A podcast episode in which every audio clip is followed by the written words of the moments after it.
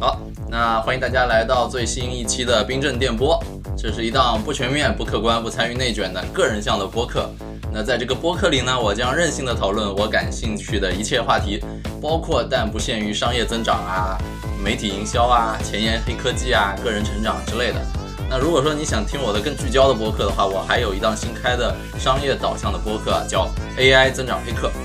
就是这个节目，大家可以去订阅一下。那个就是专门讲 AI 时代怎么去做增长的，就是一个商业节目。那今天聊的话题，之前的预告大家也看到了嘛，标题就叫做个人 IP 可能是个坑，你其实可以不卷抖微快红币。那抖微快红币是啥，也不用太多解释吧，我就是那几个平台，我只说一次啊，我怕在别的平台是敏感词，就是抖音、微信、啊快手、小红书、B 站之类的，反正就是类似这种做个人 IP 的平台。那为什么聊这个话题呢？其实因为最近嘛，这个大环境也懂的，就好多朋友会私下里找我约局啊，找我聊。聊的过程中，很多人就说：“哎，我最近在做个人 IP，或者我最近运营一个号，那范冰你帮我看看呗。”那我虽然不是专业做这个事儿的，但是呢，我也算是啊，这个直接或者间接的，对吧？有过个人 IP，也有过这个，虽然现在过气了，但是咱起码也在行业里搅动过一些江湖地位的吧，是吧？所以就是。我对照我自己的路径和我踩过的坑，帮那些朋友看了一下之后呢，发现其实他们做的不太科学，容易绕进去，容易踩大坑。又是因为自己的朋友嘛，给他们支了很多招之后，他们听完觉得挺好的，重新去实践，换了个思路，做的蛮好的。那我就说嘛，既然这样，我就把我跟他们聊的一些点提炼一下，做一期单独的节目，这样我以后就只要把这期节目发出去，就不用每见一个人约一下，然后帮他们诊断一下，讲一整套了嘛，对吧？就可以吃这个节目的复利了，对。那说到个人 IP，其实大家也知道吧？个人 IP 其实又有叫什么个人品牌啊之类的嘛。就是这个个人 IP，很多人会鼓吹你，跟你说要做个人 IP。比如说，你会看到江湖上有很多文案、商业广告，会告诉你做个人 IP 对个人来说很重要啊，或者对公司人来说也很重要。你得试水一下，怎么着得试试做一个个人 IP。那么抖音或者小红书你做一下，为什么呢？因为个人 IP 它可以穿越周期啊。可以穿越平台呀，然后纳瓦尔也说，就是做媒体是时代赋予给我们的最好的杠杆之一，对吧？就是很多平台会跟你这么说，但是你仔细想想呢，它它可能是一个很耸很耸动，也不算耸动吧，就是一个起始句，号召你大家去做 IP。但仔细想想，这里面很多的坑。那首先教你做 IP 的那些人呢，他是从中牟利的嘛，对吧？大多数人是牟利的，呃，包括但不限于卖一个怎么教你做 IP 的课。或者说你 IP 做起来之后呢，他通过你的这个 IP，你的自媒体能帮他带带货，所以这些人会怂恿你去做个 IP，做个 IP。那被怂恿去做 IP 的人呢，很多时候就是可能有走走投无路啊，或者说实在没有更好的办法，或者说最近正好有时间想做点什么，就相当于一一方强势的在卖，一方像抱着一个救命稻草，像好不容易找到了一个出路一样，这样一撮合之后，你会发现。sell 的那方卖这个理念的人有很强的话语权，然后把你裹挟在这个语境里。但是你不去判断，你全盘接收，你 buy in 这个概念的人呢，很可能就成了炮灰，对吧？成了这个被浪费了很多时间资源。所以就是我应该跟听我播客或者现在看直播大多数人应该不会有什么太多利益纠葛吧？除非你们买了我书，然后赚了很多钱，当当年做增长，靠着增长黑客什么这种牌子。这个 title 赚了很多钱，这么多年，对吧？这种也有，这算我给大家一碗饭，这 个有点夸张。对，但大多数人应该没什么利益纠葛。然后我也不忽悠别人去做这个什么抖微快红币来做个人 IP 赚钱。那我自己一路上也踩过坑，朋友也踩了坑，所以就在这种情况下，我有一个表达欲。我今天要做这期节目，就来聊一聊。那之前其实有几期节目啊，指个路。之前讲类似话题的节目呢，反响和数据都挺不错的。呃，如果你没听过我以前节目的话，那个冰镇电波第十四期，把自己当成产品，那如何打造产品生产线呢？那期就反馈很好。呃，第十八期，审慎思考后我决定不做赛博电农，那期也很好。还有第二十六期，就是 AI 如何重塑网红以及内容生意。这三期，如果你听完觉得有时间，你可以再去听一下。如果没听过的话，我个人觉得那期那三期内容还挺好的，对，数据也不错。好，那今天这期讲的跟以往有什么不同呢？会有这几点啊，主要就是第一个，我会展开讲讲做个人 IP 到底有什么弊端啊，个人 IP 到底有什么弊端，或者说什么样的人不适合不要去盲目的花时间做。那第二个我会讲讲如何聪明的找一个个人 IP 定位。当然你非得要做的话，我教你如何聪明的找一个个人 IP 定位，确保自己的 IP 能拿所在领域的第一名。第三个就是我我可能会告诉你说如何聪明的去做传播，然后构筑一个壁垒，然后积累这种结构性的复利。然后最后我会聊一聊一个经验，就是以以终为始，倒推一下做个人 IP 这件事儿前期的一个行动路径怎么去铺设，它的重要性，就是纯粹是个人经验分享啦，就是也是我一家之言，也不代表就是很官方的知识，对，就是你爱听爱听爱不听呗，反正对吧？你要觉得跌位你就关掉，对。那如果听完觉得好的话呢，你就可以可以点点赞或者分享给身边的朋友啊，让他们少踩点坑。以及你不要发给你的竞争对手和仇家，让他们继续在坑里深陷其中不能自拔，就就大概是这样。好，讲完了上述背景之后，上来先讲一个引子，啊，就是围绕个人 IP 这个事儿讲一个小引子。呃，我最近发现行业里面很多公司对于个人 IP 的态度有两种截然不同、泾渭分明的态度，一种就是禁止你做，不让你做。然后一种就是鼓励你做，怂恿你做，就很有意思。我就举广告行业的例子啊，那像上海广告行业，上海有一家公司还挺有名的，名字是三个字。那这家公司里我有个朋友，之前就是试着想做个人 IP，然后呢，他做一个小红书账号，用这个账号来聊他公司广告公司的营销方法论，呃，聊的还做做的还挺好嘛。做了几期之后呢，哎，是被公司的 HR 还是被被一个什么什么一个上级负责人发现了。然后就跟他说啊，他给我看过聊天记录，就跟他说，你这个号呢要接受公司监督的啊，发什么东西呢，公司要审核的。然后到后面很过分之后就说，你这个号你要上交账号密码给公司。就我这个朋友这小姐姐就很不爽嘛，就凭什么我个人的小红书号又不是你公司的号？然后最后反正一系列的折腾，呃人也不爽，反正后来就离职，现在在单干。这就是代表一类，就是不想让你去做号的。你可能你做号之后，我只是瞎猜啊。你做号之后，你把公司的方法论带出去了呀，你把公司的机密泄露了呀，或者说你在行业内树立了很多竞争对手，知道我怎么做，对吧？这种有这种顾虑挺正常的。但是呢，毕竟是人家个人的号嘛，也没有侵犯你版权，对吧？如果侵犯什么版权之类的，你去走正规法律途径。但人家就是做号分享的也是公开信息，也没有泄露你商业机密。人家自自己的号为什么要上交给你呢？这个就有点过分了，手伸太长，我是这么认为的。这是禁止。那还有一类就是叫鼓励，鼓励你去做。那同样也是一个广告公司，是北京的，也是三个字的广告公司。那我最近在某个社交网络上就看到一个小故事啊，就是这个广告公司的老板呢，有一次在年会上看见他有个公司，呃，我们姑且叫 Q 先生好了。你就是那个可爱的 Q，我们姑且叫 Q 先生。他偶尔偶然在公司年会上发现是 Q 先生正在用一个社交网络，然后那个社交网络其实也不大，这 Q 先生在上面日常会写写段子呀，写写生活感悟，偶尔也会聊一聊公司的事儿，帮公司这种间接做了呃就直接做了宣传，或者也会上播客聊一聊公司。就是这个老板看到这个 Q 先生做这件事儿之后，哎，觉得此招甚好，你在社交网络上还在帮我们公司。做营销打打打打出了品牌，然后老板一高兴给这个 Q 先生赏了两两千块钱红包，然后在公司内部大力推广这个事儿。后来呢，这个老板因为也在这个社交网络上长期去 follow 他下面这个员工 Q 先生，follow 一段时间之后呢，发现哎，这个 Q 先生你不能整天写段子，你不能整天这个聊生活，这样显得很不专业。那为了树立你专业的个人 IP。给公司良好的形象，他就指导这个 Q 先生说啊，你要多写营销的事儿，把一些事情往营销上靠啊什么的，然后不要写段子，不要写鸡汤，不要写生活，就差不多就这么个事儿吧。然后我看到这个事儿之后呢，我没有剧名，我也没有艾特谁，我只在我的时间线上说我客观的感想。就我对这件事客观的感想呢，就是。做个打工人其实挺不容易的，就是你看你工作上已经卖时间给老板了，你私人闲暇时间吧，你开个社交网络账号，分享一下生活，写写段子，最后还要被老板发现，然后老板盯着你，要限定你的方向，然后圈定你的主题，要求你必须保证专业形象，必须要给公司带销售转化，就这个就是连私生活和个人账号都等于卖给公司了，这公司它是一个广告营销公司啊，它又不是一个 MCN 公司。我签约给你之后，我的账号给你发广告，对吧？所以我觉得这这个老板这两千块钱花的性价比还挺高的，还挺聪明的，商业鬼才，商业鬼才。对我姑且不说是哪家公司吧，这家公司反正不止这一个号，对吧？但是呢，让我觉得这件事儿不太好的点，除了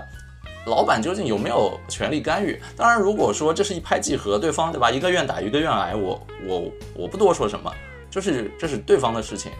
可能老板觉得这样能给公司带来好处，而这个员工又觉得老板知道很对，他在这个生命阶段需要去运一个专业的号，然后减少生活分享，来体现自己专业形象，从而在职场上啊，在生活上给自己更好的这个生活，对吧？保障自己和家人更好生活，这个无可厚非，这是双方一拍即合、愿打愿挨的事儿。但是我我表达的点呢，就是，当然每个人说话都是基于我的立场嘛，对吧？我自己觉得。就是一个是，是我我就不愿意，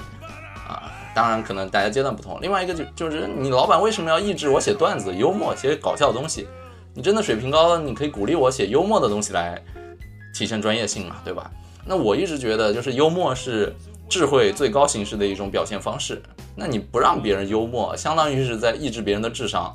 然后我反而觉得就是你不分时宜的。去到处做 IP 造人设，哪怕是一个很小的社交网络，你你都不放过，你都要在这儿搞公司矩阵，然后地毯式的轰炸整个社交平台上的人，然后呢，把你的专业标签贴在脑门上，然后给人分享一切东西，就任何东西都要往你的专业上硬靠，然后靠的可能也不是很丝滑，可能也不是很有深度。我觉得这反而是做个人 IP 比较下沉的策略，就是比较比较没那么高端的策略。结果就是搞得这个社交网络上啊，商业气息越来越浓，然后其实也给这个社交网络本身带不了什么商业价值。就是做 IP 很重要一点，就是你要真实，你要表达自我，你要你是什么样的人，你不要太刻意的去演，啊，你本身就是一个很幽默，然后又能够善于发现小的有意思的点，然后在这个阶段你结合你的专业，我觉得就是强上加强。对吧？但你放弃了自己擅长的优点，然后阉割自己的本身的 IP 的特质，然后把自己变成一个 木有感情的、纯粹给公司打广告的一个平台，对吧？就是失去了很多个人特色。那其实时间越久，你越离不开这家公司嘛。你越是这家公司的，有点像，有点像是公司旗下的账号，对吧？就是你一旦离开这家公司，你以往积攒的东西都是来自这儿，那你就真的就。嗯，反正后面自己想想出来啊，或者想找回自自由的时候，就没那么简单了嘛，对吧？当然，我也不去多评论别人嘛，那是别人的选择，我只说的是我的观点啊，就是观点不分对错，每个人有不同的立场，每个人有不同的阶段，就是我的观点是这样，你们自行去评判。对，所以刚才这个影子里就说了，当下两种截然不同的公司对待个人 IP 的方式，就是禁止和鼓励。那接下来我们就开始进入正题，就是第一个话题要给大家聊一聊，就是什么时候你适合去做个人 IP，什么时候这么做是有弊端的，不值得你盲目花时间去做。呃，先说第一个小点，第一大点的第一个小点，就是为什么现在很多人陷入这个困境，就是要被怂恿着来做一个 IP，因为你发现我前面说有些人其实他没有选择，或者时间很多又比较迷茫，很多人怂恿的时候。会用一些看起来是京剧，或者看起来就是很有煽动性的词，比如说，哎，你不管怎么样，你先做起来再说，那我支持你，或者就是，哎，先完成再完美，就是你会发现很多互联网早期，特别是互联网上升时代的很多京剧，啊，就很像那个 Facebook 早期也会说什么 move fast break things，就是快速行动打破规则，还有什么保罗格雷厄姆也说，如果你发布的第一个版本没有让你感觉到很羞耻的话，那你发布的太晚了。总之就是互联网时代很多大咖或者你身边人造的这种金句，就让你先动起来，动起来，动起来之后，就是说后后续怎么样，咱咱不管，咱先看着，对吧？你你连行动都不行动，你下一步怎么说呢？你只是躺在那儿躺平，肯定不行。那这句话其实本身它是有适用条件的，就是大家不要觉得说一句话说出来之后就击中了你情感上击中你，它就全然是对的。就很多话它是一个金句。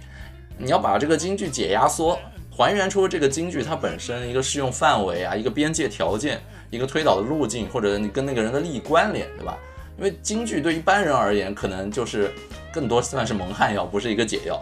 就像前面说的，让你没想清楚，你先做起来。那《孙子兵法》还是还是哪面就是说嘛，要先胜后战。你没有定好战略，你都不知道你做这件事儿后面胜的路径是啥，你就在乱碰，你就在拍脑门或者像无头苍蝇一样做，你已经失败在起跑线上了。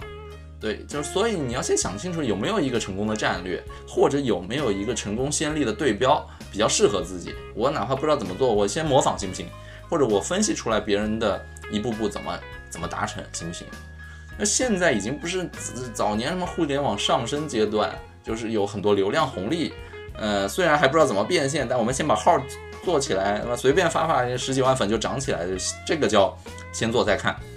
就现在已经。这个时代啊，就是你卷成这个样子，你先做也做不起来，涨涨几个粉，它反而会打击你积极性和让你自我产生怀疑，对自己的能力产生很多误差认知。所以我是不建议说你没想清楚你就先先拉起来先做啊，这个就是盲目的给自己打鸡鸡血或者伪鸡汤啊。我建议还是说你优先梳理出一个具体的优劣势啊，行动路径，不要盲目启动，这个是第一个。为什么很多人会进这个困境？第二个就是大家都知道自媒体现在很内卷的嘛，对吧？这个内卷成什么程度我就不用多说。那为什么这么内卷呢？就是因为现在做自媒体的人普遍可能年纪也不是很大嘛，可能三十岁以下的肯定是大头，那算年轻人吧。年轻人他有的是什么？年轻人就是他最最有的其实是精力、时间、乐观、自由。这些都是年轻人擅长和有的特质，但正是这些特质最容易被人忽悠去内卷，而反而是那些年纪更长一点的有经验的人，他们具有的就是知识、效率、金钱和权力。这些人可能掌权一个平台或者占了这话语权，然后他忽悠你去内卷去做个人 IP 之后，他成为最终的收割者。我就还是做一个不恰当的举例啊，可能会打击一片人，比如说很多 VC 行业。就 VC 人上了，这不上年纪啊，年纪稍长一点之后呢，就说，哎呀，这个大家先去搞起来，悲观者往往正确，乐观者往往成功，你们不要这么悲观，你去卷吧，你去乐观的卷，然后你一百个人去卷，卷出了两个人他投资了，他收回了一百个人甚至一百五十个人的本钱之后他赚了，剩下九十八个人就是炮灰，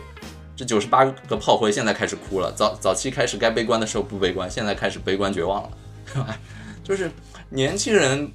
的特质导致很容易被忽悠去卷，然后去卷这个状态呢，就是在一个泥潭里面，对吧？然后比你位高权重的人是不会主动拉你出来的，毕竟你还没有证明你对他利用价值，他也不会点破这一切，他也不会主动给你伸一个援手，对吧？就是放下助人情节，为什么要主动帮助你呢？这个就是目前年轻人内卷的一个现状。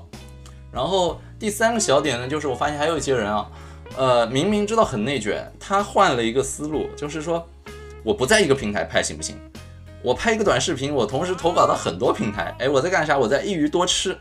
我一鱼多吃，我是不是就能够提高我的成功率了呢？就是看起来他在做的一件事儿，好像就是性价比挺高的吧，一鱼多吃，但是本质上你在做啥？你是在把几件单独看起来都很浪费的时时间、浪费生命的事情放在一起做。那这件事儿就节约生命了吗？我想问，就像我举个类比，就是你一边抽着烟，一边没事刷着抖音，刷着抖音看到一个消费主义陷阱的你不想买的东西，你点进去买了，然后后悔自责，就是三件本身可能很浪费生命的事情拼在一起，这件事儿就不浪费生命了吗？就是在单位时间内做了三件不对的事儿，难道就是一个呃很有效率的事儿吗？肯定是不对嘛。所以你说很多。就是在很多平台上拍一个视频，试图一鱼多吃。某一个平台我突然爆了，我就我就成功了。这种想法在我看来也是有很强的投机性的。就是他他在用这种大量的工作量来掩盖自己这件事本身决策不够明智，就是动作看起来很多，但是有效动作并不多。这也是我看到的第三个小问题。然后我看到第四个小问题就是很多人会被忽悠去做爆款，做爆款。就是很多内容投资人也会说你要出爆款啊，爆款怎么怎么样？但是我怎么说，做爆款本身这件事儿吧，能做成肯定是好的，有利益价值的。但有的时候在当下这个环境、这个语境里，要做爆款，它真的符合你的价值观吗？它真的体现你的能力吗？对吧？因为爆款这个东西本身呢，它其实是不可能确定性百分之百复制的。你偶尔做出一个来，你能说你在接着做出更多的爆款吗。就是如果你能百分之百分之百复制，那你你就上帝，或者你就是平台，或者就是平台最讨厌你这样的人，对吧？就像你你去赌场赌，你每把都赢，这个永远占用别人更好资源，也让平台几获得不大最获得不到最大利益，那平台肯定是不喜欢你的。也不可能百分之百，你只能通过不断总结爆款要素来提高批量造爆款的这个概率。但是呢，这件事儿也存在着你这个。你的内容或者你 IP 本身盘子大不大，或者是你愿不愿意迎合大众审美的这样一个价值观在里面。那你看现在很多教人做爆款的课吧，反正我也知道大概套路，也看过一些。嗯，就是怎么说呢？我不太觉得它符合我价值观。我我举个例子啊，就是如何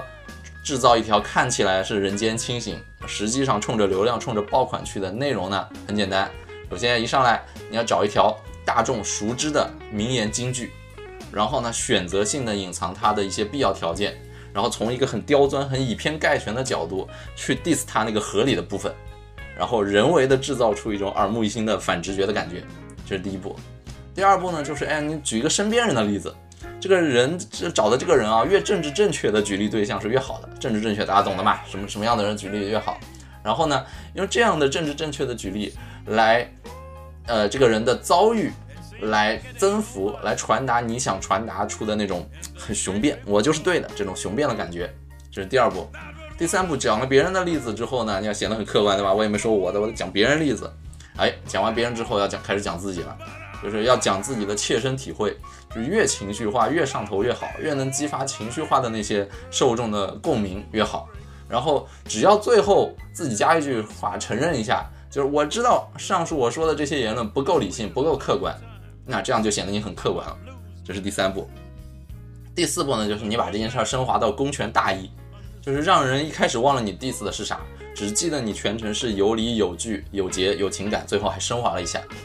然后最后一步就是要找一个脱离上下文的非常耸动的一个金句，然后把这个东西放在标题上点发布，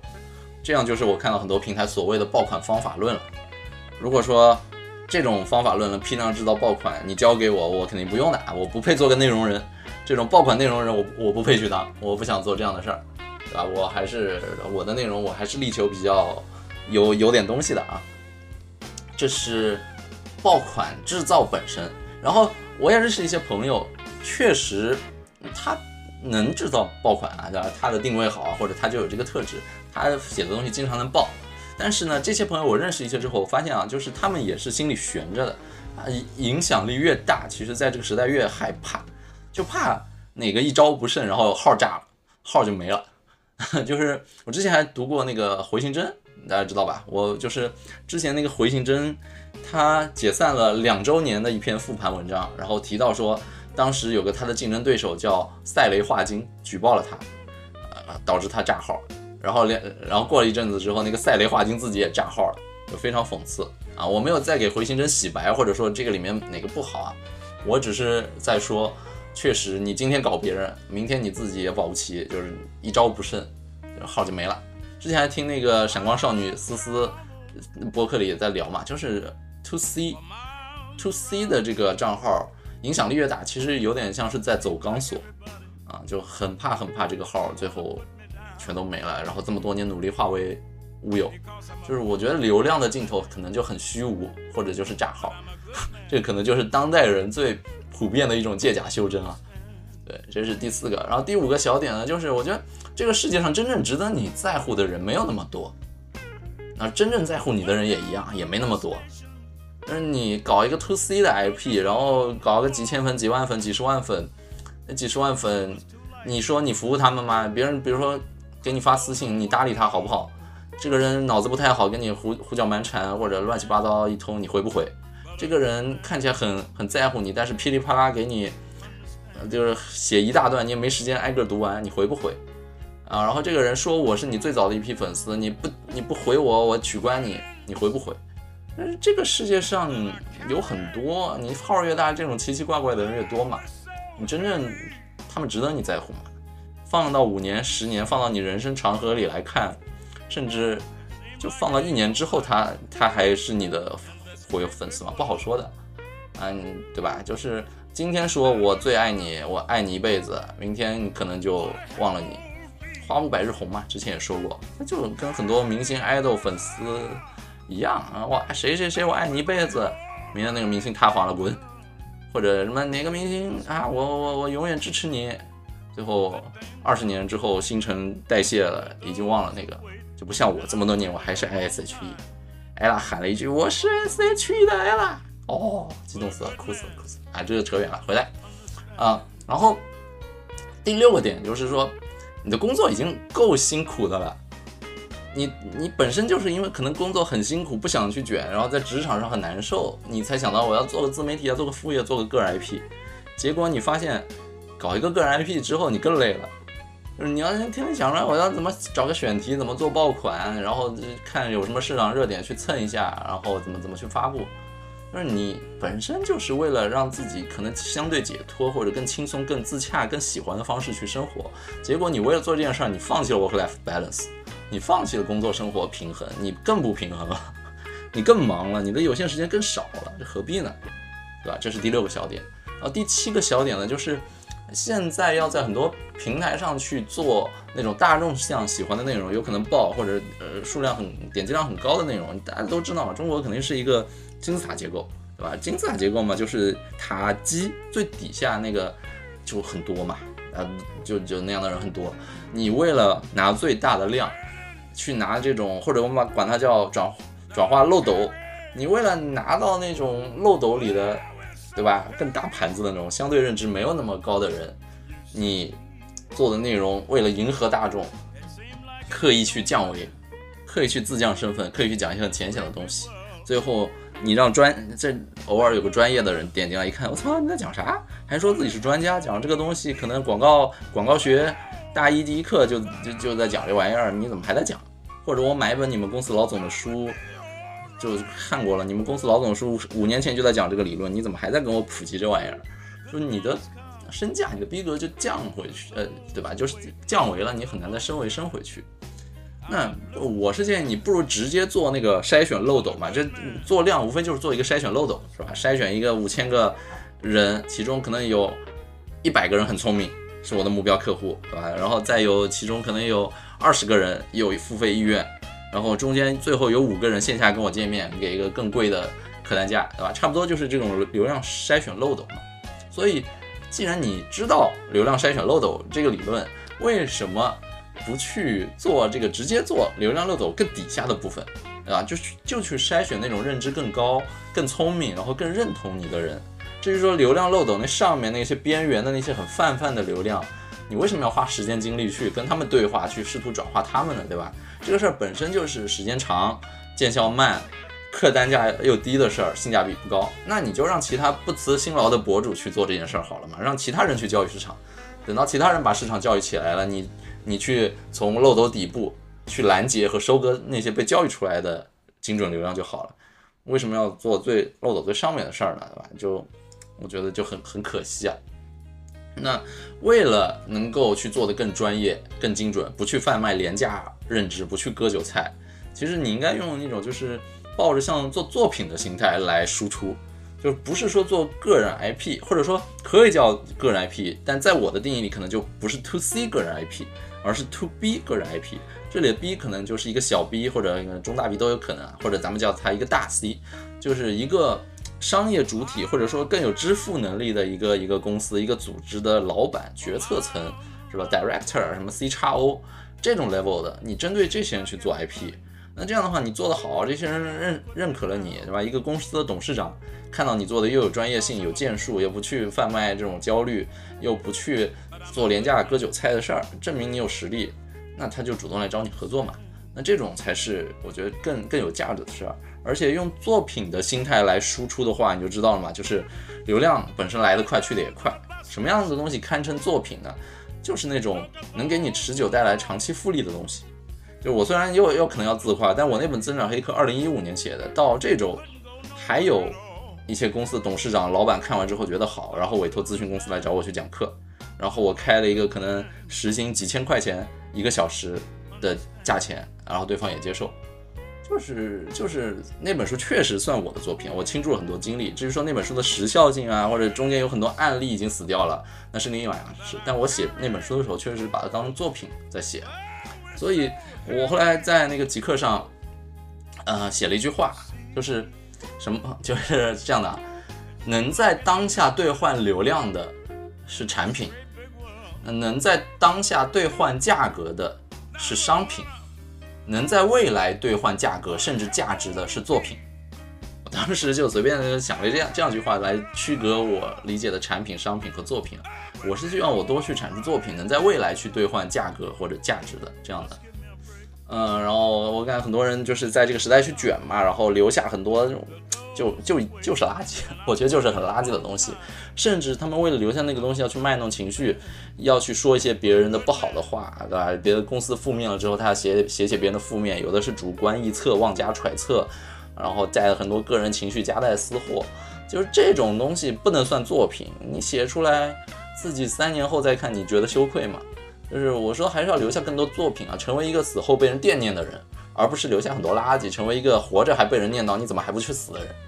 这这个是我最近想，我最近又在看四十年前那个鸟山明的《阿拉蕾》啊，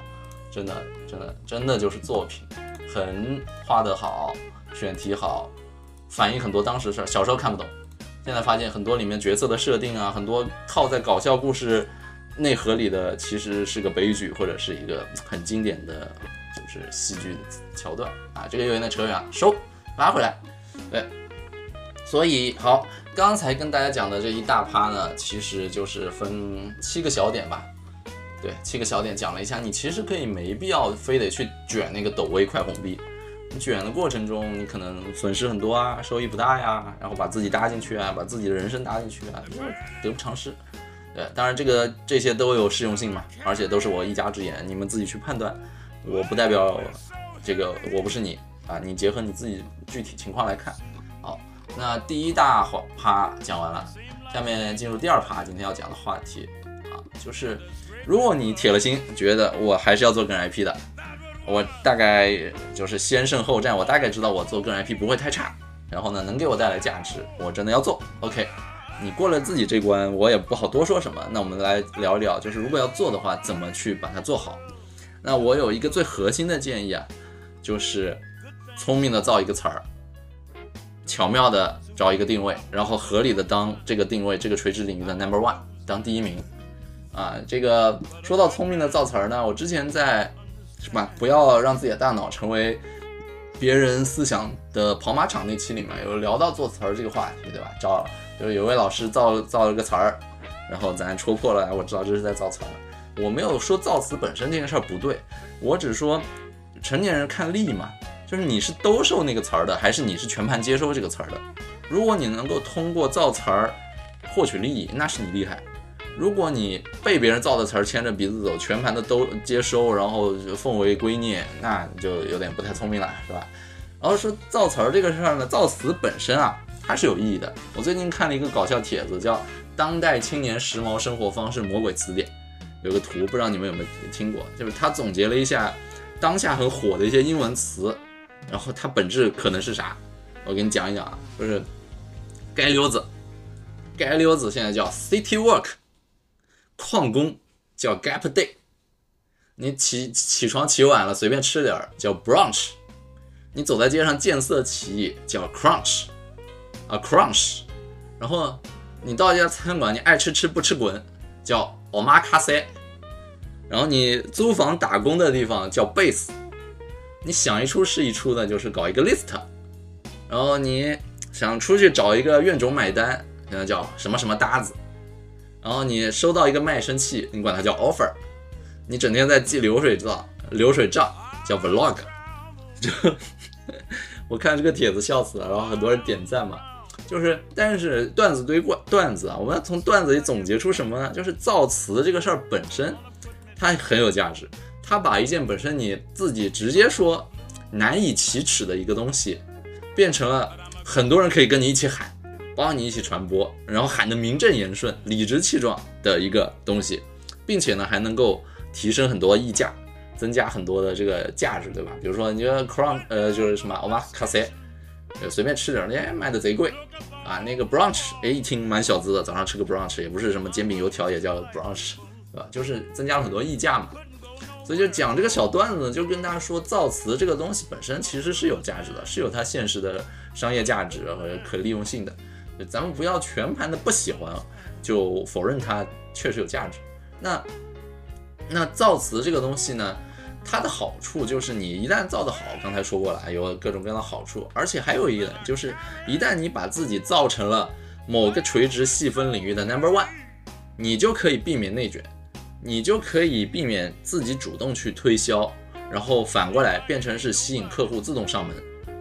这是造词的第一个好处。就像我前面举个例子嘛，现在还有董事长认可我，然后看了我的书来找我，啊，包括我之前这个什么增长黑客这个四个字在我手上嘛，所以还有现在有一些自己可能缺乏 IP、缺乏品牌的一些机构啊、公司的咨询公司来找我的时候，就让我贴个牌儿就行了。就我授权他们拿“增长黑客”这个四个字去作为一个商业服务的一个贴牌，贴在别人后面，对接他们背后其他的具体服务。我只要提供一个背书就行，然后我也不狮子大开口，我就收个小头，就这就是源源不断的被动收入。我我啥都没出，我就出了一个授权，你们可以用“增长黑客”四个字去揽客，对吧？这个就就是我从来不主动推销自己“增长黑客”。然后还有很多人问我范冰，你这增长黑客怎么搜不到啊？在业界没有 to C 的 IP，你全网有多少粉丝？我说对不起，我不做 to C 的生意的，我都 to B 的生意，都是董事长来来找我，我们直接就承担了，我也不用去宣传了，就就是我一直是这么多年没有主动去推过这个生意，对，所以就造词儿这个事儿呢，你不造，你。呃，或者你造的不好，不把自己塑造成某个领域的绝对头部，一个 number one，一个垂直细分领域的一个垄断者的话，你就只能在别人制定的规则里玩，别人开一局，别人开一个什么什么什么表单榜单或者一个什么活动，你只能被动参与，成为一个座上宾，去陷入这种内卷，甚至什么自我怀疑吧。那个我写我写推荐的那个纳尔宝典嘛，里面不是还有一句话，就是劝你不要去玩状态游戏嘛。就不展开说了，自己去买纳尔宝典看，不要玩状态游戏。就是你玩状态游戏，你就在别人的牌桌上，别人发牌控牌。而真正玩得好的，真正能做大，或者在商业上或者在人生有主动主动性能掌权的人，就擅长掀桌子。掀桌子这个事儿呢，如果你掀的太简单，你掀桌布又不太好玩，你不如试试自己创造一个规则，直接把地板掀了，或者直接把地基掀了。那你这样的话，比起掀桌子，你可能是个刺儿头；但是如果说你能够掀地板或者掀地基，那你就是一个魔术师，你就是一个艺术家。对，所以我们不要在别人的规则里跟别人玩，陪别人玩，能自己创造规则，自己开一局就自己开一局，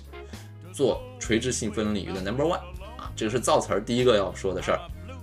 那造词儿这一点，第二个要说的呢，就是。你如果不造一个自己的词儿，不占据一个垂直细分领域，有一个专业形象的 IP，姑且我们以后都叫 To B IP 好了，对吧？我我没有，我不说 To C IP，To C IP 就是第一趴说的，就是你要想清楚。我比较提倡就是，如果你觉得自己专业能力可以啊，这个各方面条件成熟，你可以做个 To B IP。那你不做 To B IP 的话呢，你在很多企业级的项目，你很容易吃亏的。啊，就像我认识一些朋友，他他不做自己 to B 的 IP，不不能够靠自己的 IP 出来独当一面的接客，那他很容易就沦为那种就是一个贴牌项目背后的廉价劳动力，就变成了丙方，就客户是甲方，然后你认识一个很很大的乙方，比如说一个广告公司啊、咨询公司，它是乙方，但是广告公司、咨询公司接到 case 之后，也不是自己内部 in house 全部做完的嘛，也可以分包给外面，就是丙方。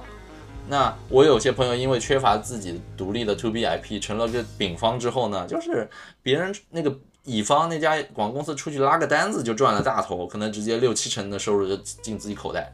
你辛辛劳劳的几个月赚一个小头，对吧？然后还而且不给你案例露出哦，就是你不能说这是我做的哟，就是可能乙方会挡着你不让你说，这是我乙方的，你丙方你不可以露出。甲方甚至也不愿意自己被当成案例在行业里说，因为他可能遇到了一些营销增长的困境嘛，偷偷悄悄摸摸的做。你服务完他之后，你不能说，那你这个乙方啊，这个丙方做完了之后，就是又不能宣传，对吧？又没有谈判权，又没有议价权，最后也不能说是自己的作品，这个什么封口封口期来叫什么保密期，保密个三五年，你这三五年这个事儿就，你花个四个月、半年时间做一个 case，最后就赚这点小钱。我很多朋友做完之后，就我再也不不接这样的单子了，还得往前走，还得往台面上走。对，这个就是你不做 to B IP 的话，很可能就被客户牵着鼻子走，被客户需求牵着鼻子走。客户要啥你就去做啥，客户要的你没有你就去拉一个供应商为了吃下这单，然后最后发现就是只是嗯很难在自己的领域里真正做大，然后塑造自己。所以还是要勇于 say no 啊，勇于就是。只在自己擅长舒服区里合作，不不不被客户需求牵着鼻子走，就为了赚这点钱，要积累长期的东西。好，然后关于怎么聪明的造词儿拿第一，这个第三个小点怎么当第一？我看到就是小马逊营销，呃，小马送营销咨询的枪上花老师之前发了一条即刻动态，我觉得很好。就他说他说讲公司怎么想定位啊？你的公司怎么想定位呢？这样讲就是。你先把你是什么什么什么第一名，你先放上去，回头你再仔细想想你是啥啥啥，就是这个是什么第一名，就是先说自己是第一，然后再想你是什么第一，就是哎这个点很有意思啊，这个点大家可以去看一下李开复几几年前有一本书吧，没有炒得特别火，就不像他第一本什么做最好的自己那么火，但后来发了一本书，就是他们呃投资公司出了一本书叫创业就是要细分垄断，其实把这个道理说得很好。就你你做个人 IP 其实也算是创业嘛，对吧？从别人的大的 IP 啊品牌的夹缝里面自己长出来跟别人竞争，也算是某种意义上的这个从缝隙里求生存的创业。那本质一样，就是要细分垄断。然后它其实就跟做定位一样嘛，就是要做那要做就做 number one。你像像我现在在服务一家播客机构，呃，就可能知道的也知道。呃，宇宙电波，我自己也签进去了。宇宙电波，我们在对外说，在写自己的陈述材料，在跟别人自我介绍的时候，就是我们现在定位就是播客带货转化率最高的 MCN，中国播客带货转化率最高的 MCN。你注意前面的定语，中国播客带货转化率最高的 MCN，这个是一个客观的事实，然后也是很多平台方认可，然后也一起来合作的点。你找准这个点之后，你就可以去签约，去跟很多平台去合作，然后对方一拉数据，确实这样，你牛逼，那很多生意就这么开始了。所以就是这举个小例子，怎么去找 number one。好，那怎么聪明造词的第四个小点呢？就是你造的这个词儿啊，你要顺应时代的思潮，并且稍微反常识一点，而且能够自圆其说。就我还是拿刚才那个宇宙电波例子，我们最近在业界在推一个词儿叫播客种树，就大家知道小红书种草嘛，我们在说播客种树，因为像种草可能就是已经这两年已经玩烂了，可能也不是那么有呃多多少有一点效果，但是很难去衡量，呃铺一堆 KOC，然后对吧又便宜又是中腰部臀部腿部 KOC，让他们发发生活感悟也花不了多少钱，寄点样品就行，但这种就是很浅。然后服务的可能就是我搜寻的时候那个种草那个流程。我们在说播客种树嘛，因为你们现在听我这个，可能后面也做成播客，听我一个人嘚吧嘚吧给你讲一个小时，我充分的表达了我的理念、我的观点，你听了一个小时，你也被我洗脑成功了，对吧？你也被我绕进去了，就是我的品牌价值、我的品牌故事也传达给你了，你也认可了，这个就是比一般种草更有深度啊。然后呢，领域是更有更垂直的，因为一期节目。对吧？本身播客定位加上单期节目这么这么长的时长，它面向的受众其实很精准的，就是人群更垂直。然后呢，我的理念给到你之后，大家在日常生活中践行，可能很快慢慢就这个理念在头脑中生根发芽、枝繁叶茂，这个也是呃种树的一个点。然后包括做品牌做 IP 也是前人栽树后人乘凉嘛，对吧？你公司里越早做，后面越来越轻松。你个人越早做，你后面也越来越轻松，有个复利。所以我们就说很多东西跟种树是很类似的。我们在推这个播客种树的例子，它其实就是一个顺应时代思潮，又稍微有点反常识，又能自圆其说的一个切入点。那去分析时代思潮怎么分析呢？我讲一个我个人会用的一个小小小路子啊，小窍门，就是大家知道现在的环境可以去想一想啊，对标一下日本失落的三十年，对吧？就是差不多大差不差。跟那你我之前搞了一本书，就是在京东读书上吧，我记得，对我在京东上买了一个电子版的书，叫《你所不知道的日本：冒号从畅销书看日本社会走向。然后这个书呢，一共是套装，一共有三册。它其实就是一个日本可能历年大概横跨了二三十年的一个畅销书盘点。他把那一年整个日本出版界前前多少前二十名还是前三十名的一个书，按照销量排名排起来。然后你就发现，就是一年年很有意思的，从早期东亚什么大家打满鸡血，到后来越来越躺平啊。早期的时候就是一片这个就是怎么说，又是。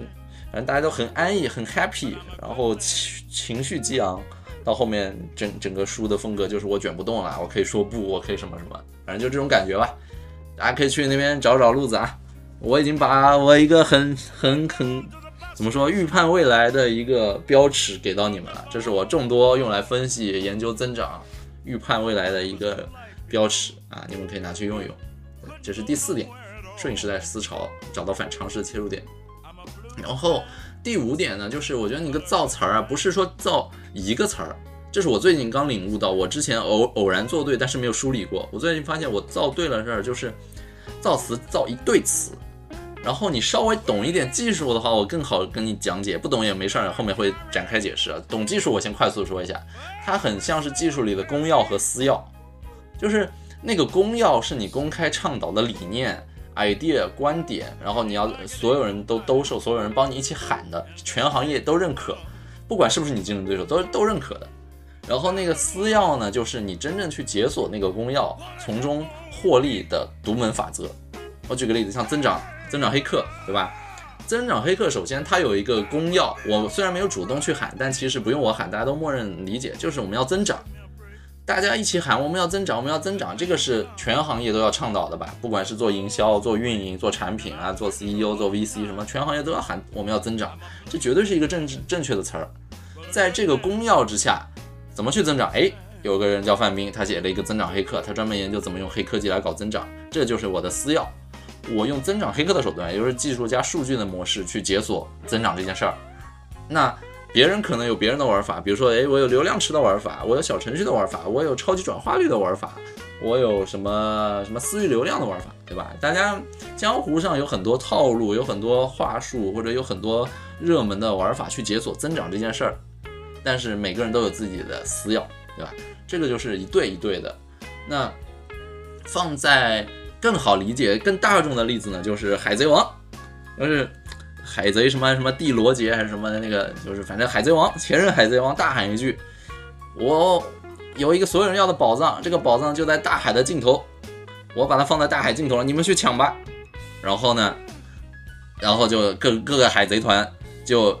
根根据自己的水平，然后去去抢那个了。每个海贼团有自己的特色，对吧？有的什么美女海贼团，然后有的就路飞的海贼团，有的人妖海贼团。有的动物海贼团，反正就各各各各方势力就去抢那个东西了，就是它放在中国古代里也很好理解，就是他要先竖起一面大旗嘛，就像什么那个袁袁绍要去讨伐董卓，先竖一个大旗，对吧？然后十八路诸侯集结起来，各怀鬼胎，最后把把这个东西搞，然后接下来董卓倒了之后，哎，我要挟天子以令诸侯。对吧？我们要匡扶，嗯，那个刘备喊我要匡扶汉室，你真的要匡扶汉室吗？这个真的去解析一下历史，你发现刘备的根本没这么想，然后他就口口声声喊我要去匡扶汉室，然后他做啥看起来都都像是对的，他有自己的套路，就是你说那个曹操挟挟天子以令诸侯，他也是我要匡扶汉室，对吧？就是喊着一个足够正确的公开理念去号召大家一起来。至于说怎么解锁这个理念，这个具体落地实操方法只有你懂，然后你就喊我有我有办法解锁这个理念，啊，你你就是先把蛋糕做大，然后你切你自己那块儿，比起你只在自己的小圈子里喊我有一个东西啊，这个但是这个蛋糕还不够大，那没有意义，对吧？所以这个是我对于这个造词儿的一个第五个理解啊，就是要它要搞成公钥和私钥。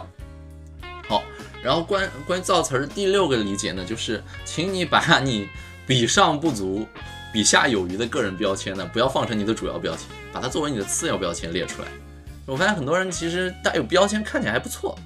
啊，那你单独看或者放在一堆标签里面，显得就没没那么有含金量，或者没没这么重要。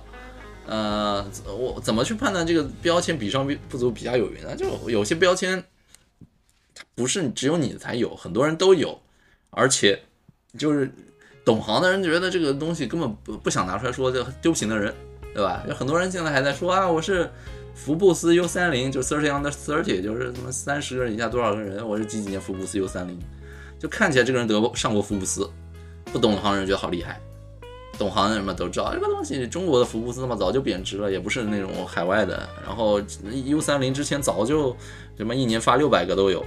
然后每个领域三十个，然后还有很多 U 三零是乱发的嘛，有的人都被关起来了，还得了 U 三零，对吧？所以你们说我我我是一八年吧，还是一九年？我也得过 U 三零，但我从来不主动在社交网络上，我是先说我得过福布斯 U 三零。我觉得丢不起的人，这个东西只是拿来忽悠不懂行的人，可能还好用。就是这，在我看来就是一个比上不足，比下有余，甚至专业的人士看来就是一个反面效果、负效应的标签。我不会主动提，对吧？就是那怎么去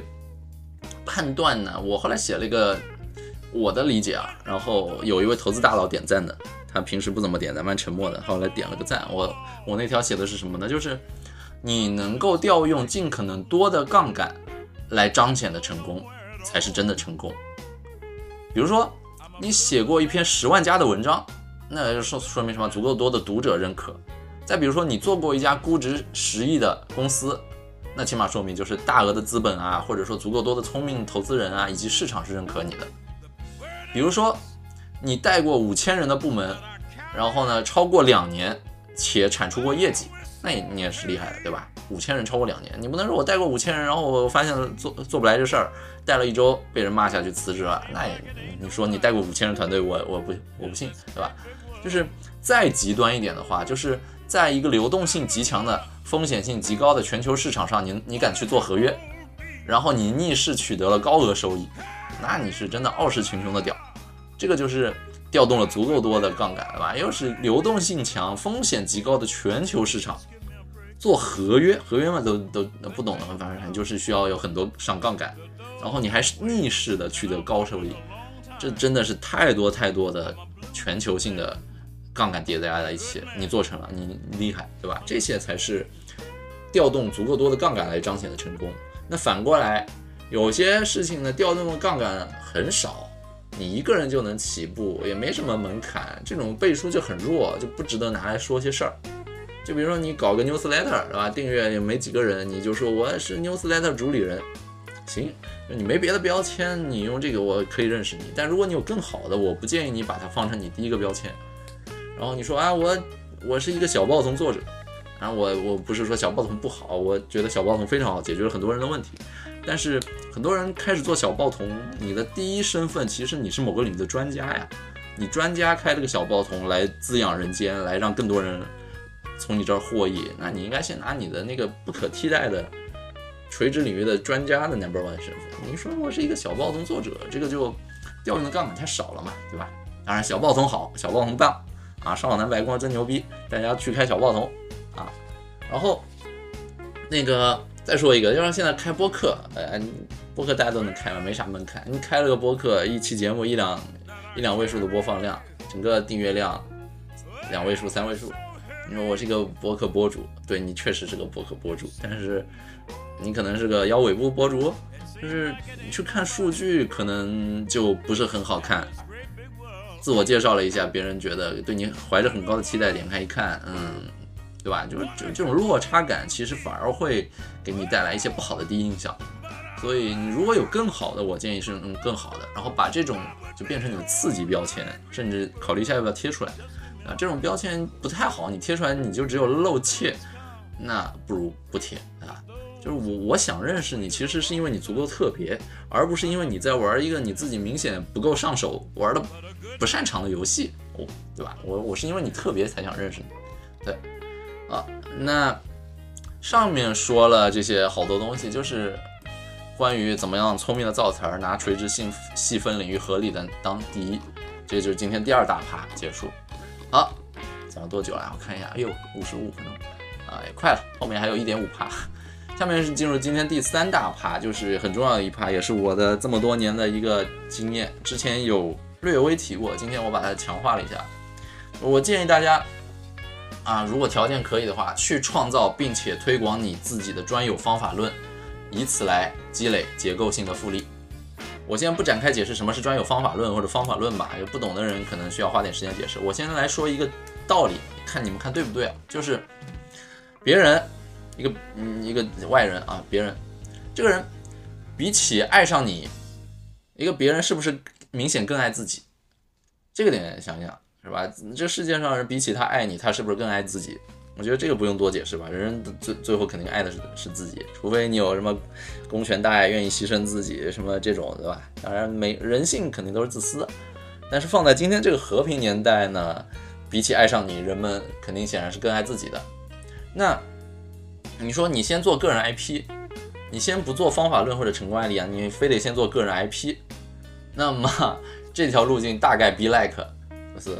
哎，我觉得我卖相不错，我今天来开个抖微快红逼，卖一卖浅显的认知。然后为了符合平台调性呢，我这个号就认知没有很高，没有很强，没有很有专业深度。但是因为我可爱啊，然后我又努力剪片子，我试图努力脱稿来演讲。然后呢，我拍摄不好，但是我打光技术可能好啊，我花钱买设备啊。总之用很多 buff 叠在这个做个人 IP 的视频上，然后你拍一百个视频混了个脸熟。经过这些折腾之后啊，终于有些人，你终于认识我，相信我，觉得我是个不错的人，从人格上，从人品上认可了我，然后你来问问我有什么商业合作，我来告诉你我做这些东西，我们开始一下合作，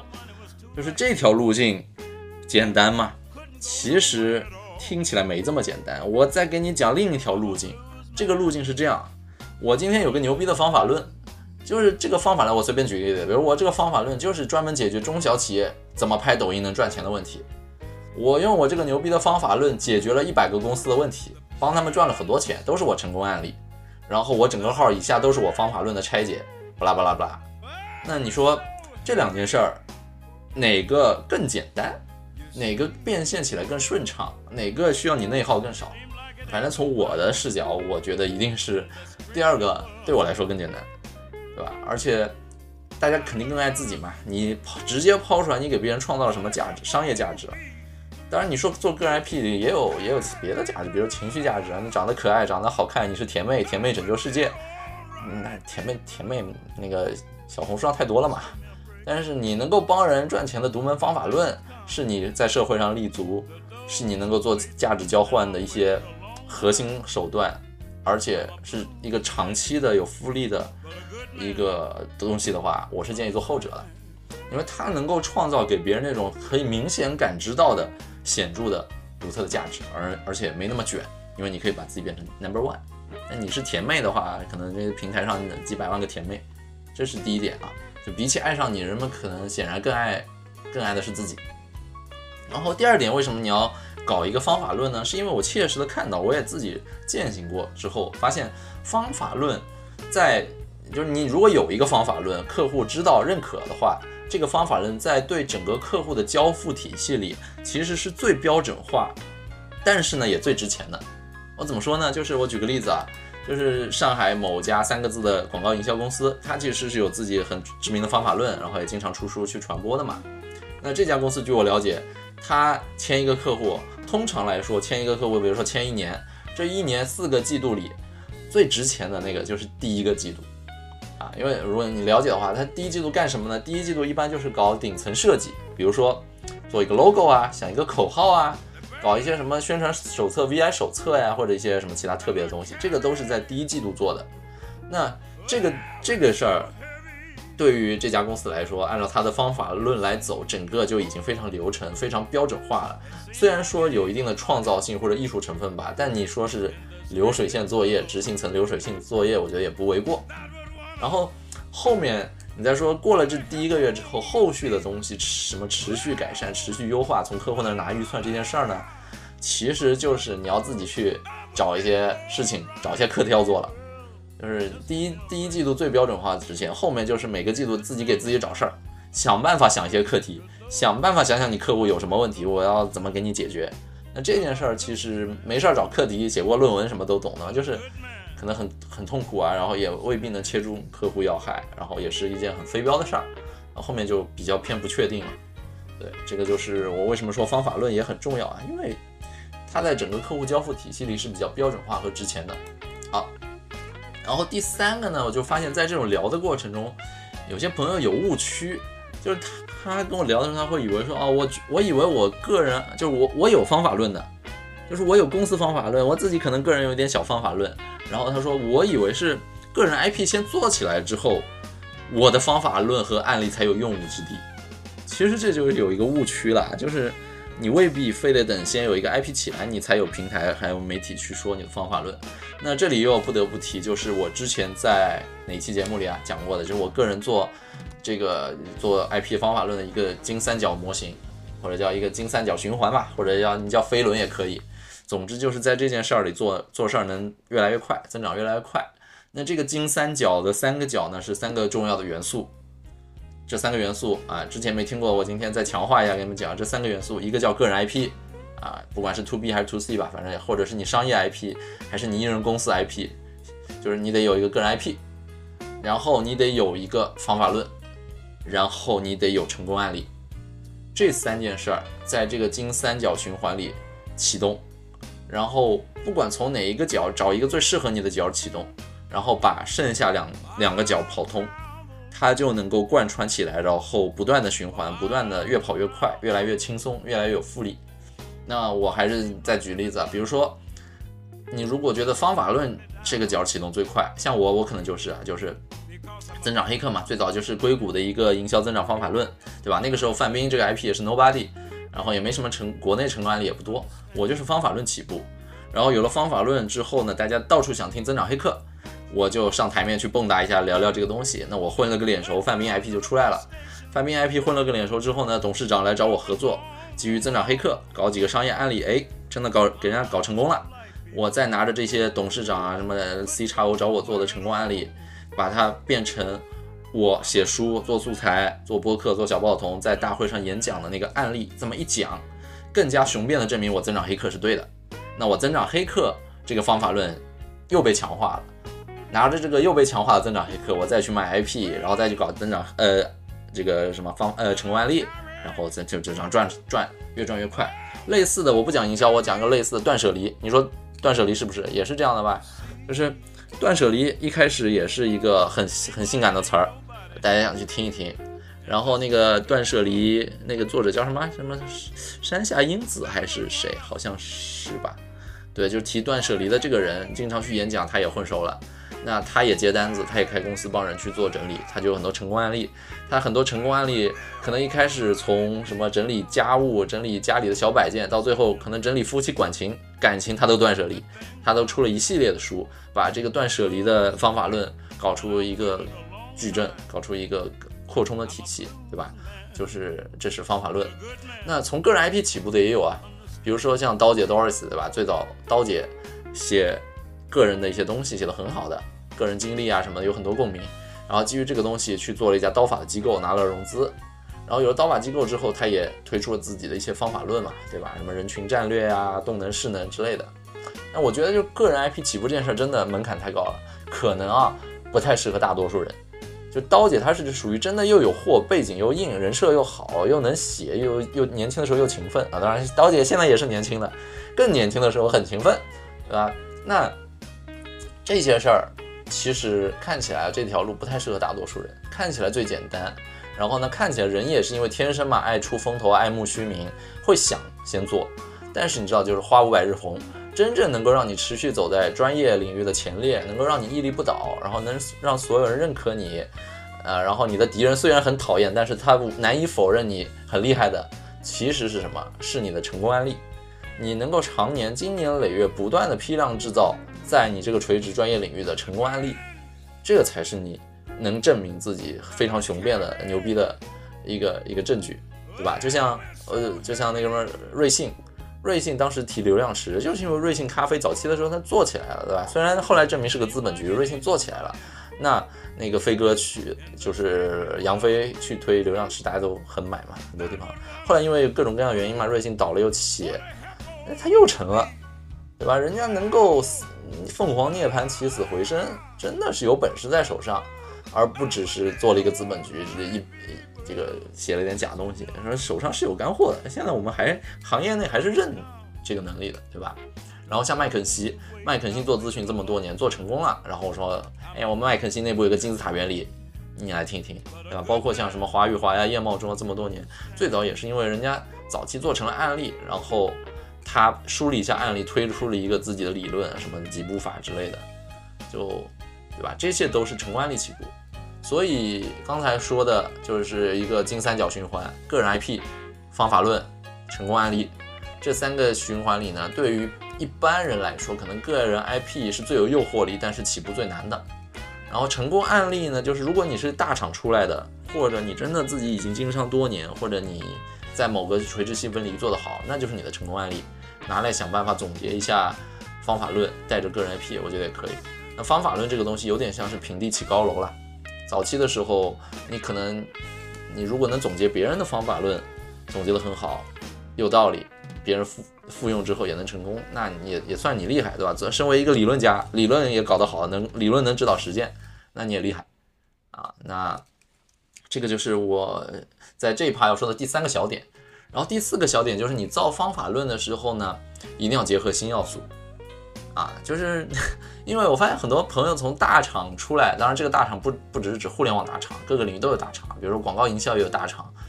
从大厂出来之后。他自我盘点了一下，发现最大的优势就是大厂的背景，所以当他出来想做个人 IP、想做内容的时候呢，就想说，哎，这样吧，我就讲讲大厂方法论，我们大厂内部是怎么做事儿的。那这种它的不好的点就在于说，你你人都出来了，你还是离不开这个大厂，你还是限于你在吃老本，然后本身这个大厂的方法论也是越来越不奏效的嘛，因为在这个市场环境下。包括如果他真的要奏效，企业业绩好，你也不可能出来，对吧？你都从大厂出来了，大概率就是这个大厂以往的刻舟求剑的那些方法论越来越不奏效了。那在这个情况下，你出来了，你还在讲这些东西，就是你其实在给别人做嫁衣，你一直在帮别人带货，你自己没有沉淀下来，也没有真正就是让别人看到你身上有什么。与其这样给别人做嫁衣，你不如就是研发自己的方法论，然后呢？找你买课的时候，你就发现你收的不只是这点学学费了，就是找你买课之后，更多就是你的课是在给从你这儿买课的人再给他们洗脑，洗一套你的体系、你的认知，然后以此筛出你觉得可能更认同你以及更有高客单高客单价购买能力的客户来买你更贵的解决方案，所以你就不只是卖那一道信息差的钱，对吧？你。那个大厂方法论，人家都写书了，你再把它书里拆解拆解，再找两个时髦的案例往里一套，这里面有多少你的功劳呢？你只是一个转述者，对吧？体现不出太多智力活动的痕迹。然后还有啊，这里还有一个问题，就是有有朋友在这点上问我说，其实我不想怎么说，不想 diss 前前东家，不想说别人不好，对吧？我想创造自己的东西，那其实也很简单。就是你可以巧妙的利用前公司，但是就是不要直接 diss。我举个例子，你说前公司的时候，你不要用 no but 这样的语语气或者这个逻辑，就是前公司做的案例好不好？no 不好，他们这方法论不好啊。but 就是我，而我现在这儿有一个更好的东西，我来告诉你，你不应该用这样的语气，你应该用 yes and，前公司就是好，前公司这个东西在他那个时代，在他的条件背景下，确实是最优解。确实搞出了名堂，and 就是，而且在现在时间这个新的时代啊，我们又来到了 AI 时代。那前东家的东西结合 AI 时代，我这儿还有一个升级版，我这儿还有一个更好的东西，我这儿还有一个就前前老板可能没想到，或者他的专业领域没有 reach 到的一个点，我我我很擅长，我来给你讲讲，这样就是 yes and 了，就是你没有踩着别人上位。而是你既认可了你的对手，同时呢，你也证明了自己好，就是而且符合广告法，对，就是讲自己做了升级嘛，不要说别人不好，就是啊，就是第四个小点，结合新要素，然后第五个小点很重要的就是，你为什么我奉不是奉劝了，我建议大家去搞一个个人专属 IP 的方法论，并且与时俱俱进呢？因为你在你专业，呃，在一个很专业的、很传统的、很成熟的领域，那这个阶阶级阶层基本上就板结了。就是你想跨越阶阶层，你想上位，是很难的啊。我说的是在某个专业领域啊，你想跨越这个领域的阶层是很难的。你想教大佬做事，基本上是不可能的。但是呢，如果你在一个新的领域，一个新的领领域结合了一些新的要素，就像 AI，就像博客什么这些最新最近很时髦的东西，这些大佬就愿意来听你说话，大佬就愿意来俯下身来学习，因为对他们来说，就是大佬本身业务可能很耗时间，积重难返，或者有其他错综复杂的东西要去解决，他没时间去研究最新的东西，没时间熬夜来看 AI。他就愿意听你说话，在这些领域，你作为一个行业小卡拉咪、小虾米、新人，你是可以给大佬去讲课的。然后呢，还有就是在那种传传统成熟领域，甚至下滑的领域，在那些赛道里面，其实你路径依赖啊、勉力为生啊，其实你真的不如去抓一个新要素，然后跟原本你擅长的赛道结合，找一个结合点，然后你重新洗练级，就洗天赋，重新练级。因为很多人说，哎呀，这个新领域好难啊，我搞不懂啊，要花时间花精力怎么办呀？花呗，你花呗，对吧？你一样是要耗脑力、耗体力。那你原本这脑力体力是放在一个下滑的领域、一个沉船的赛道里面去卷，去跟别人卷，对吧？就没有收益，然后越卷收益越少，你一样花这么多脑力体力，你为什么不找一个新的增长的赛道，一个新兴的领域去那边花这个脑力体力？你会发现你收益更多。对吧？你甚至花的脑力体力更少了，而收益更多了。这个就是现在发现很多人会陷入的一个误区吧，就是归根结底还是没有想过，或者有点懒，有点偷懒。对。那刚才分了五个小点吧，给大家讲一讲，就是你要去创造你自己的专有的方法论，以此来积累结构性的复利，来走完那个金三角的循环，或者我们叫增长飞轮。好。那今天要讲第四小点没有那么长了，第四小点就很快就能讲完。就是我建议大家从最后的那个变现路径，有以终为始，从最终那个变现路径来倒推你早期这个个人 IP 啊或者自媒体早期该怎么做。我最近在读一个投资公司的传记嘛，然后说那个投资公司有一个理念叫 ABC，拆开来就是 Always be closing，Always be closing 就是永远闭环，永远把这个事儿闭环起来。那这件事儿放在做个人 IP 啊，做各种单子里，其实就是，呃，你发现你如果一上来不想好最终怎么去商业化变现，上来先搞流量，那做到后面没想过，你发现前面流量获取搞得再大，流量再大，你后面服务能力跟不上，你后面没这个接单能力，你后面吃不下这么大的单子，排不开，没有排期，最后你发现这这一波流量开口开进来之后，自己最后只能做那一单，剩下的都被你浪费掉了。对吧？与其这样，不如去刻意的控制你业务的导入速度，去细水长流，还是要去先先胜而后战。我我举个例子啊，是我有一个之前服务的客户的一个姐们儿，这姐们儿背景资历都很好，然后呢，离开我之前服的那个客户那前东家之后呢，其实业余做了一个副业，就是专门去做出海的，呃，一个领域的 newsletter，就是一个邮件，他专门做出海，然后他在 LinkedIn 上去投放。这件事儿做了可能一一年多一两年，赚的还挺多的。但是呢，因为可能流量趋紧啊，或者越来越贵、越来越卷，增长空间越来越小了，他就在想说，我原来出海做的这个 newsletter，怎么样在国内就是用好它，在国内能再搞一摊副业，再赚点钱。那他刚开始跟我聊的时候呢，他就这么想，就是我那出海的是个 newsletter，我能不能？把那个英文版那个出海的 newsletter 搞成是中文版，那我就去开一个这个什么微信公众号，把海外内容翻译过来，海外内容的那个写写稿套路我来写中文的稿。我把微信公众号做起来之后，我靠这个微信公众号再来变现。他他想的是这样一个东西嘛，就是海外版，然后搞一个中文版，再用中文版变现。我就说，我后来听完之后，我觉得就不现实了，不不太现实。首先，你海外的搞起来不代表你中文能能搞起来。海外本身是靠你有开放的生态，可以投广告、衡量 ROI 的广告平台。然后海外人的这个有 newsletter 的习惯，然后海外这个就是怎么说，在就是推广推广起来相对也比较容易，就种种优势吧。你海外那个做起来了，我不能说是你运气，但你实力是有的，但也踩中了很多正确的红利或者时代节点。这个东西你说要复制成微信公众号，再起一台中文版就很难了吧？就本身也没有红利啊，然后人群也不一定吻合，卖的东西未必也符合。总之，微信公众号现在要起起起盘很难，靠这个东西要变现更难。我说你绕了这么大一个圈子，能不能咱们换一个思路？后来我给他了一个想法，就是你不要去先做中文版了，你直接在行业内搞一个个人 IP，搞一个专业形象，搞一个方法论，来教那种要出海做内容营销的公司。教他们怎么做 newsletter 啊！你在中中文，你就在中国市场上说，我我出海 newsletter 做的牛逼啊，有雄辩的事实数据、后台数据在这给你们看，然后我有方法论，我很擅长出海做 newsletter，直接拿着这个东西在国内卖一圈儿，然后找 B 端公司来买你的单，你就好了嘛，就直接变成一个卖课的生意，就趁着你海外还有流量、还有数据、还证明自己能成功的时候，对吧？就就很很顺的就把这个卖了。这就是一上来就先想好了变现模式，然后路径又短又明确，买单的人也也知道从哪儿找，这就是一个从付费倒推前面的一个例子。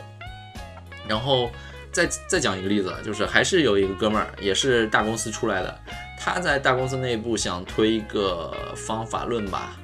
对，就是我，我可能也不方便具体透露是什么什么，就怕断别人财路。他私下找我商量了，我也不能说出去，对吧？你姑且理解成就是一个企业企业财务盈利模型的优化方法。他跟我说这个东西啊很好，我看了一下，就跟增长黑客很像，也是海外舶来品，在海外大公司有成功的案例，然后有一套体系。当当中像增长黑客有 AARR 嘛，它有好几个五五五大关键环节。我们盘了一下之后呢，我就说你这个东西。我帮你包装这个方法论，包装出来了，你打算卖给谁？从谁那儿收钱？然后他跟我说，可能一家公司的 CFO，就首席财务官可能会买账这个东西吧。然后我跟他具体再往下盘，他发现其实并不是这么回事儿。就这个方法论，它名字里可能会有 C CFO 敏感的一些关键词，CFO 会喜欢来。听课导入，但真正要推动这个方法论产出成功案例呢？拆解下来，其中可能要调动 CMO，就是营销那条线，要调动什么运营那条线，甚至投资那条线，就是要调动公司其他很多业务线，才能够把这件事儿做成功，然后来证明你这个方法论有用。那这样一倒推呢，就显然不靠谱嘛，对吧？你一个 CFO 凭什么来干预我 CMO 或者我那个企业内部投资机投资战略？你手伸太长了，我为什么要配合你？我配合你做这个事儿，我有业绩吗？我配合你这个事儿，你你那边老板动动嘴，我这边跑断腿，对吧？就是在一家公司内部，就推不动这事儿，所以就是从利益分析角度来倒推，它就不是一个非常好的直接拿来去去卖的一个方法论，对，所以就是很多变现的例子啊，就在这儿给大家举出来了啊，所以我说这趴就很很短嘛，就核心就是你先想想你。能卖什么？谁是你最终的那个最贵的那个目标消费者？收就是冤大头、接盘侠、买单的人。呃，说接盘侠、冤大头，当然开玩笑。你你肯定要创造价值大于他给你的价值，这样他心里就是当然也有心理的价值，这样你才能赚得更多，对吧？好，啊，讲了多久了？讲了一小时二十分钟了，八十分钟播客，我看也差不多了。那今天核心的点差不多就这些了吧，也是信息量巨大的一期，大家可以多听几遍，然后觉得好可以分享给你的朋友啊。最后再总结一下今天跟大家聊了啥，就一上来跟大家聊了聊，其实你没必要去卷抖音快封闭。然后第二个就是说，如果你要卷的话，我建议你做一个 to B 的 IP，然后聪明的造一个词儿，在一个垂直细分领域里，以比较专业、比较好的形象成为这个领域这个第一名。然后第三个就是你去创造和推广你的专有方法论，然后积累结构性的复利。最后一点就是先想好你这个变现途径是啥，从最终环节倒推前面，你就知道你该该不该做这个号，该不该搞这个 IP，该不该起这摊事儿啊！不要一上来就就瞎忙一通，最后发现没人买单。对，那以上就是今天所有分享的最这么内容了。呃，讲了这么多，最后。不不不不做点导流转化有点浪费了，也也不卖货了，就是，呃，最后我播客应该 show notes 区会放我个人微信，那个微信我也不常用，我也就偶尔看一看，随缘发一发。那如果你感兴趣，你加我微信可以看看朋友圈，那也别指望我跟你聊天，就没什么正经事儿，我也不会所有聊天都回的，就是有有点事儿咱再聊，不要不要找我瞎聊，打个招呼我也不一定回。那如果你正好在上海呢，又打算做点自己的小生意，哪怕你是开一个艺人公司啊，或者你公司也很大都可以，就是在商业增长、黑客增长方面的任何合作，欢迎来找我。另外呢，其实我自己也投资了一些，比如说书店啊、一些播客啊这种比较情怀，也不是那么赚钱，但是我感兴趣的领域。所以如果你对于出版、对播客、对 AI 有自己独到的资源、见解和合作机会，那欢迎来找我，我们可以一起碰一碰有什么好玩的东西。如果纯聊天交流或者白嫖建议意见就算了，这个人太多了，可能就没办法一一回复了。好的，那以上就是今天所有内容了，欢迎订阅今天咱这个播客《冰镇电波》，还有 AI 增长黑客啊，分享给你的朋友。咱们这期节目就这样了，拜了个拜。